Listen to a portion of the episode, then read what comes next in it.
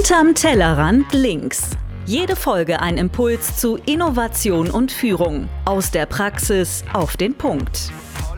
Seit über zehn Jahren begleitet Daniel Unternehmen in digitaler Innovation und agiler Organisationsentwicklung. Heute leitet er ein Innovation Lab. Christophs Leidenschaft sind Technologie- und Digitalisierungsprojekte. Er unterstützt Menschen und Unternehmen, Veränderung zu meistern, von Mittelstand bis DAX-Konzern.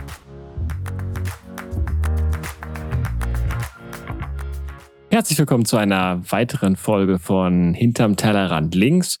Und heute ist wieder eine besonders schöne Folge, weil es eine ungerade Folgen-Episodenzahl ist. Denn heute darf ich mich zurücklehnen, mit ein bisschen Popcorn schnappen und Christoph stellt mir etwas Spannendes vor. Chris, was hast du mir denn mitgebracht?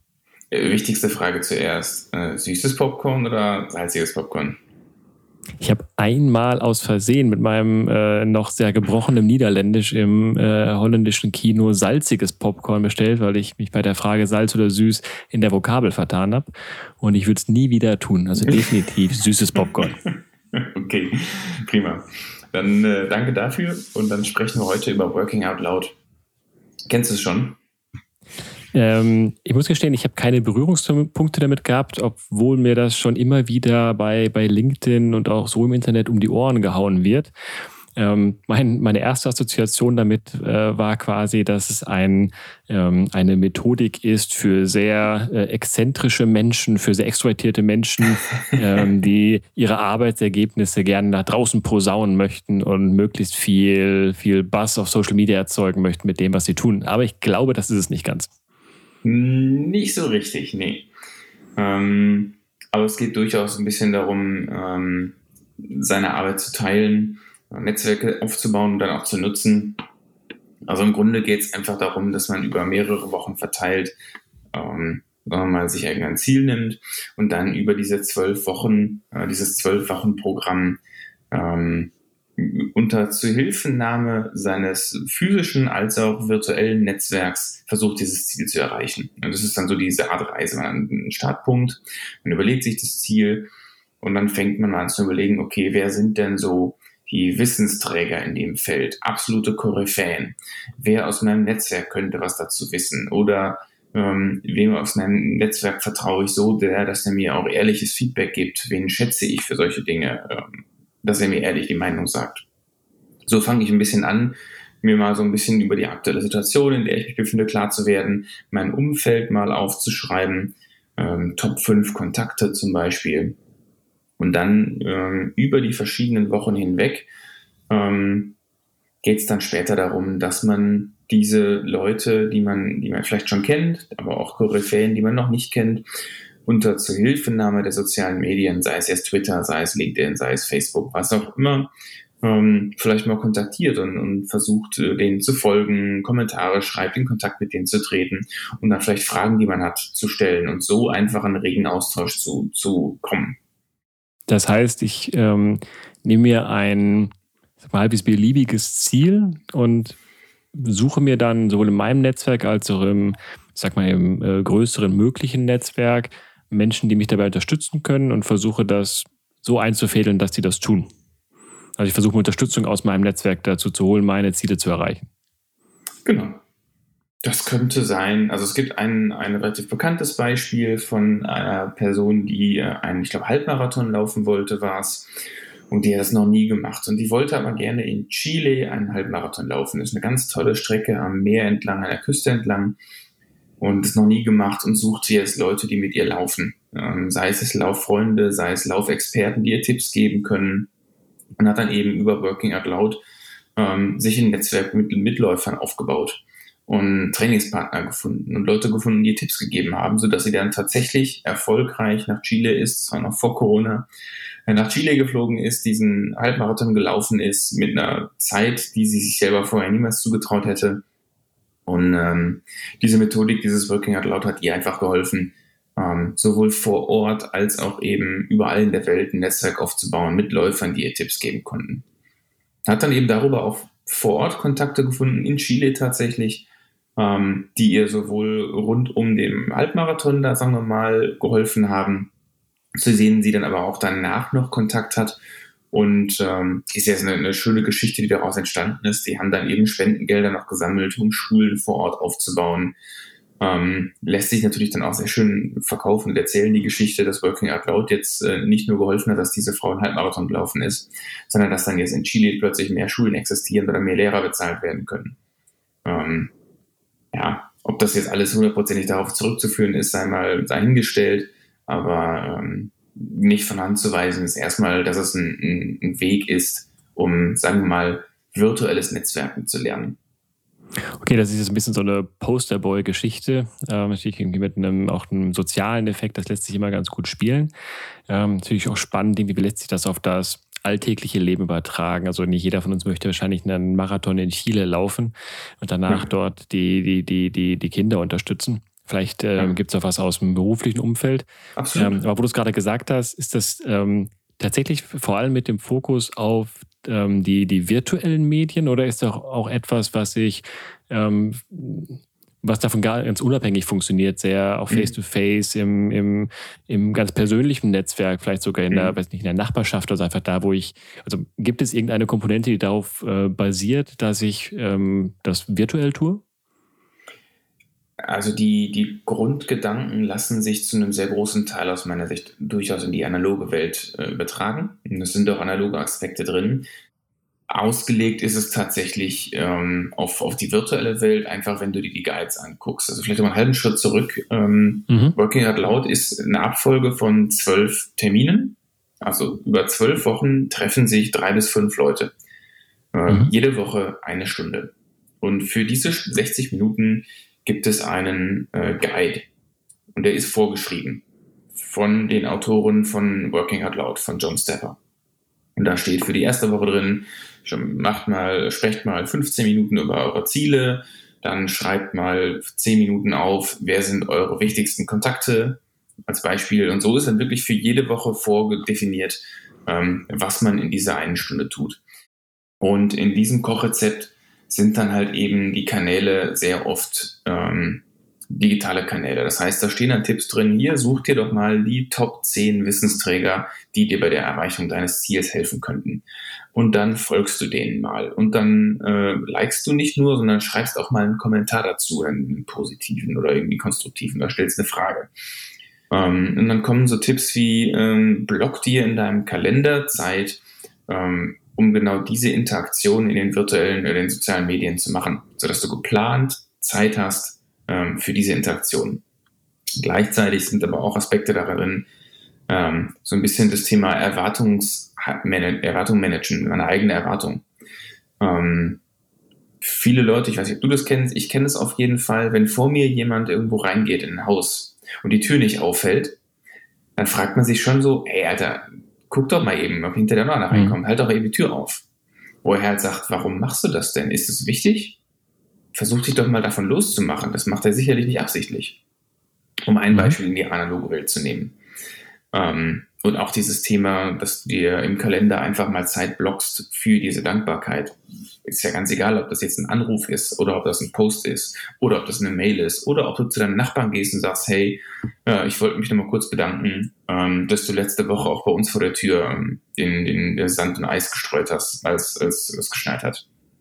Okay, das heißt, ähm, was für mich jetzt von der Grundrichtung noch nicht ganz klar ist, ist es darauf äh, abzielend ein, ich sag mal, ein inhaltliches Ziel zu erreichen und das Netzwerk ist das Vehikel oder ist es vielleicht am Ende andersrum?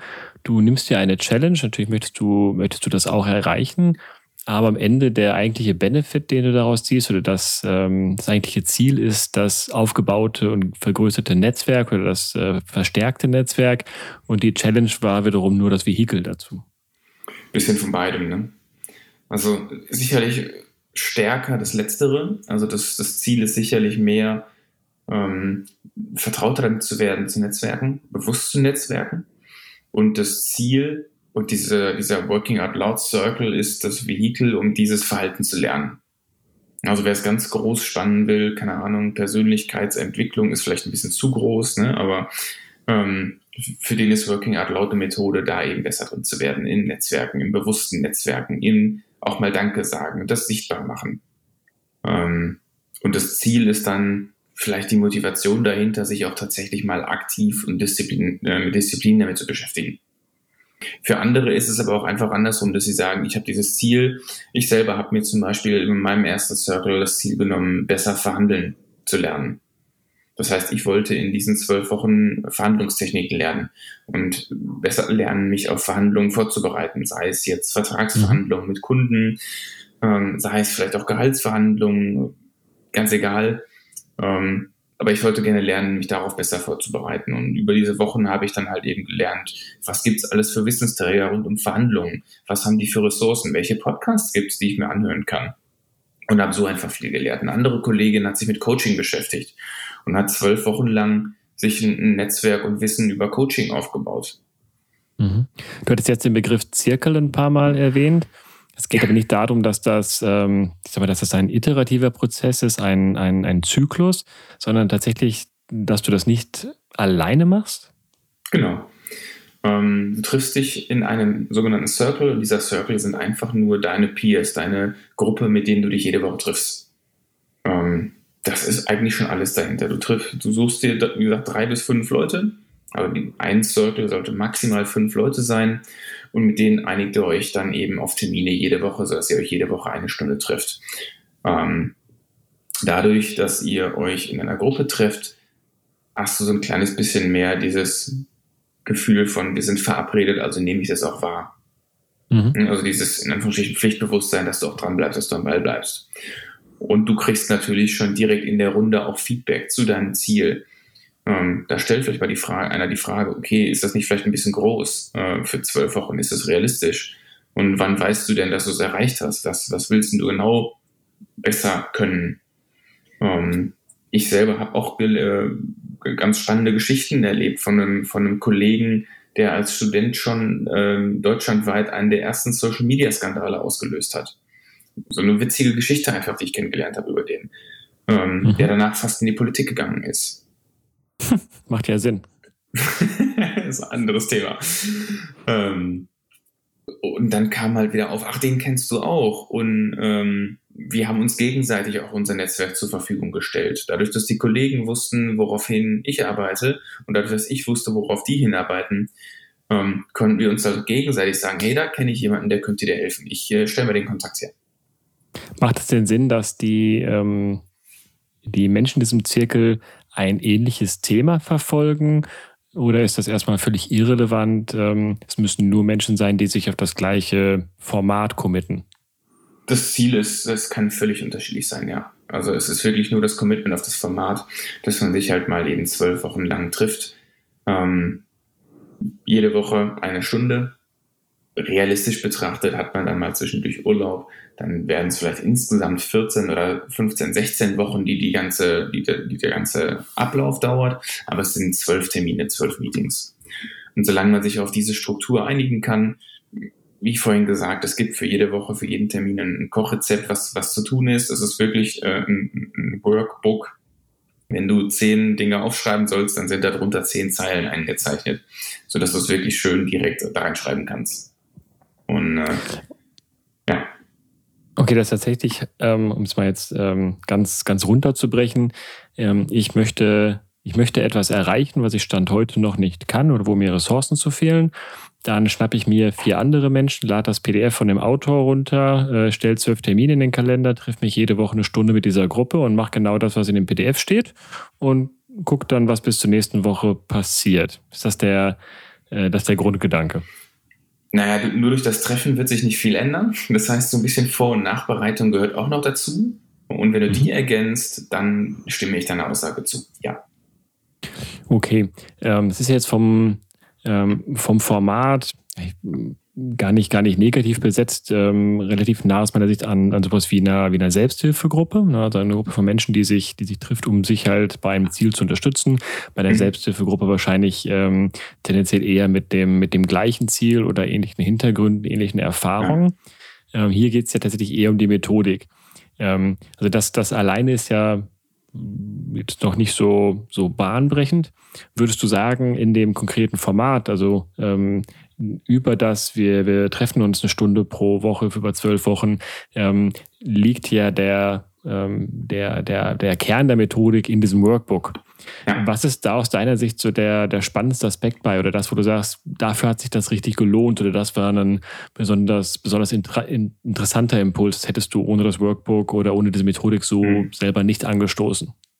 Ich glaube, die Einzelaspekte für sich betrachtet ähm, könnte ich jetzt für mich nicht rausheben, sind so bahnbrechend, dass ich sage, das hätte ich ohne das Workbook nicht gelernt oder nicht gekonnt. Was ich persönlich daran sehr, sehr spannend finde, ist, dass, dass es halt eben ein strukturiertes Vorgehen, ähm, sagen wir mal, vorgibt, beispielhaft, ja, wenn man etwas Neues tun möchte, wenn man etwas Neues lernen möchte.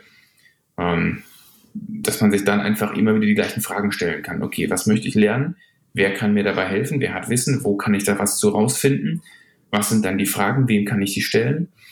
Einfach dieses sehr, sehr analytische, strukturierte Vorgehen ähm, wird da einfach mehr verinnerlicht in Hand dieses, dieses Workbooks. Und das ist das Charmante, was ich daran finde, ähm, dass man eben diese, diese Strukturen sich immer wieder in den Kopf ruft. Für jemanden wie, ähm, äh, für jemanden wie dich, der sowieso sehr strukturiert ist in, in solchen Dingen, sage ich ganz ehrlich, du wirst wahrscheinlich verhältnismäßig wenig daraus ziehen.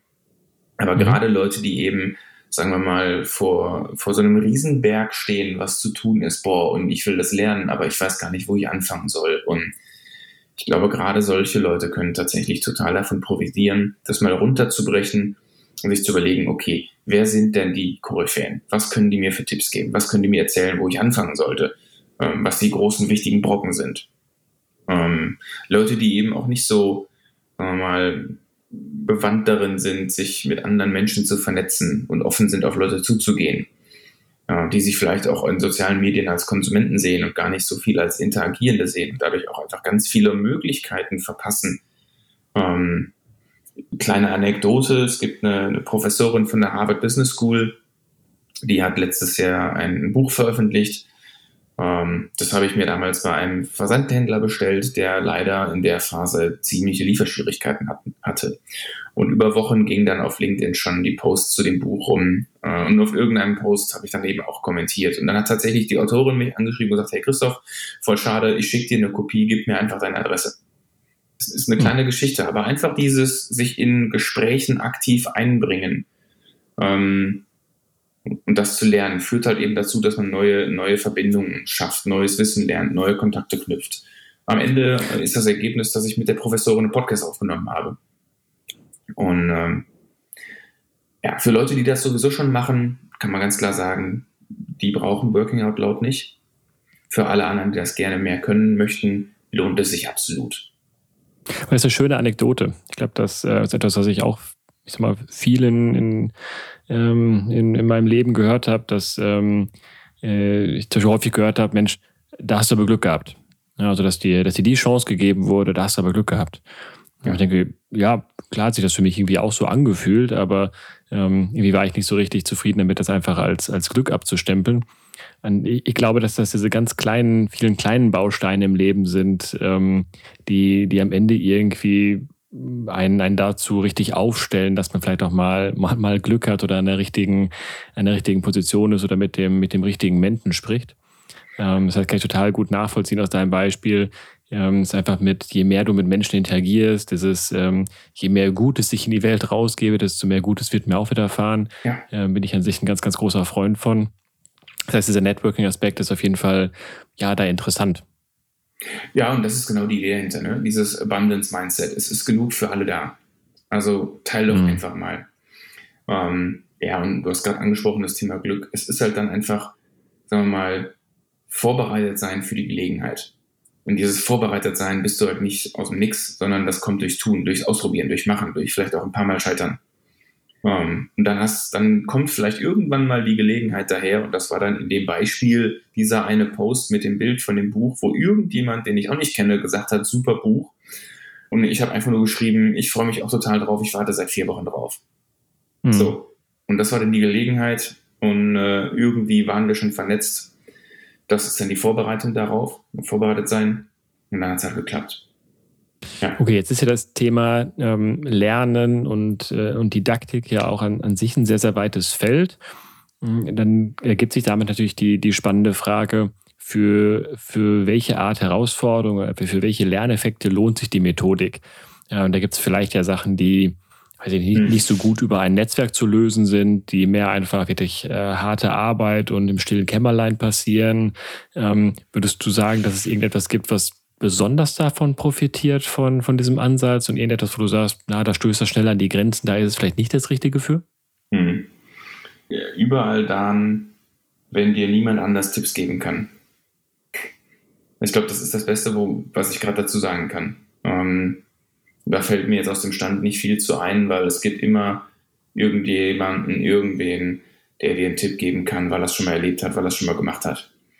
Ähm, und dann ist halt eben der, die Verteilung der Aufwände ein bisschen anders. Dann, dann steckst du halt nicht 60 Prozent ins Netzwerken, sondern vielleicht nur 10 Prozent ins Netzwerken und ins Lesen, weil es eben vielleicht wenige Leute gibt, die da viel zu gemacht haben, die viel Tipps geben können. Und 90 Prozent sind danach halt eben im stillen Kämmerlein für dich selber tun. Mhm. Ähm, keine Ahnung, vielleicht ist das dann bei, beim Sport oder sowas so oder bei Accounting lernen, keine Ahnung.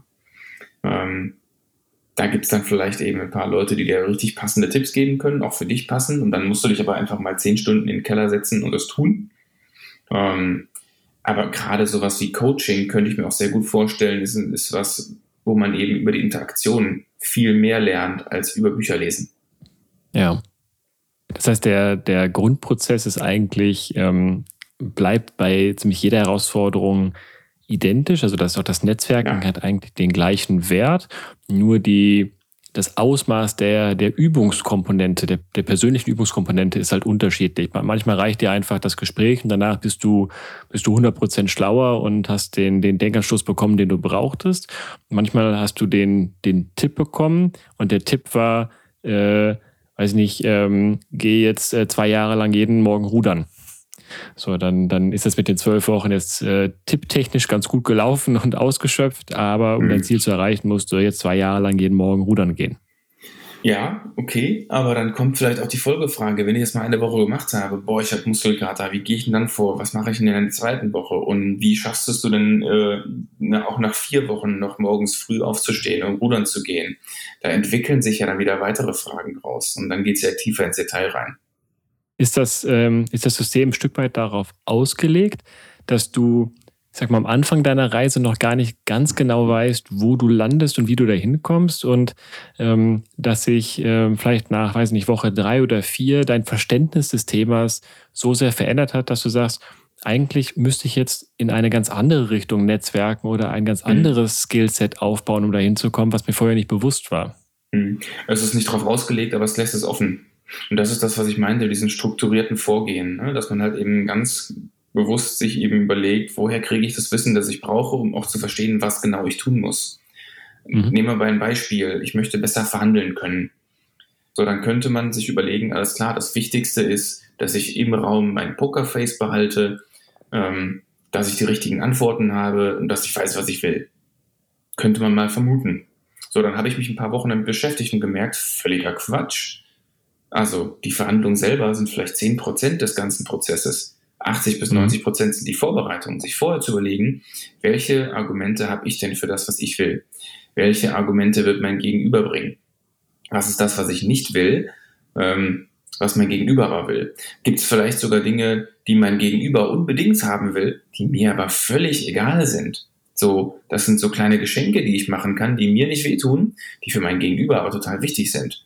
Wie kann mhm. ich die gegeneinander aufwiegen? Und sich das vorher zu überlegen, ist ja viel, viel, viel mehr Arbeit und viel wichtiger für die eigentliche Verhandlung, als das Pokerface zu bewahren. So, das ist auch etwas, was mir so, klar, hat man das mal gehört, Vorbereitung ist wichtig, aber ich habe dann nochmal nach ein paar Wochen ein ganz anderes Detailgrad an Vorbereitung kennengelernt. Und das war mir mhm. vorher nicht klar. Und hätte ich jetzt in Woche 1 einen Projektplan aufgeschrieben, ähm, ja, da wäre Vorbereitung der Verhandlung drin gewesen, aber nicht in dem Ausmaß, wie es nachher sinnvoll und notwendig gewesen wäre.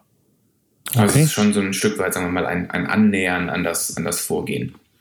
Also mhm. an die Inhalte, ja. Dann ist jetzt für mich noch die, ähm, ich sag mal, schon fast, fast abschließende Frage.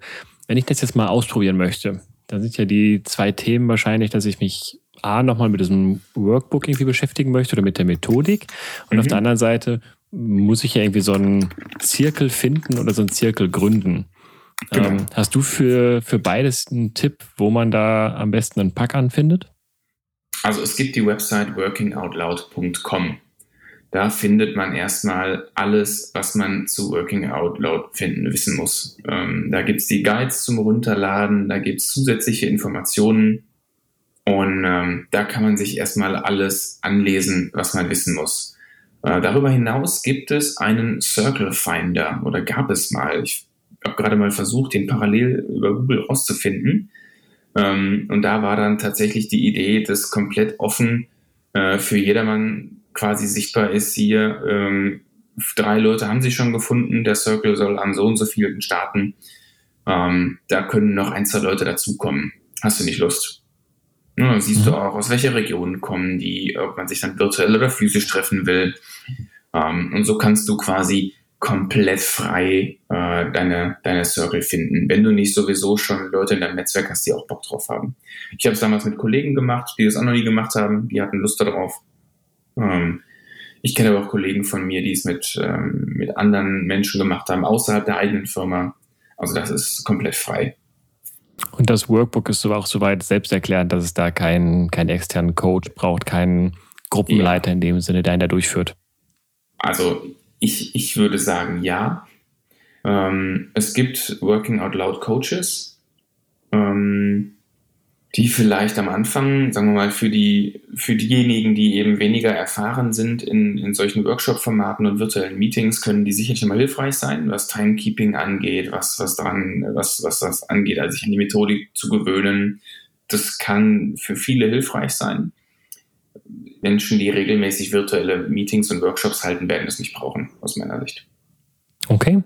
Und dann vielleicht abschließende Frage, das habe ich eben vergessen, äh, als du sagtest, auf working, workingoutloud.com äh, sind die ganzen Informationen. Ja. Ist das, weiß nicht, Open Source wahrscheinlich der falsche Begriff, aber ist das zumindest Doch. kostenlos zugänglich oder ist das etwas, was man, äh, was man bezahlt, wo man sagt, Nö. dann kauf mal ein 19 Dollar PDF?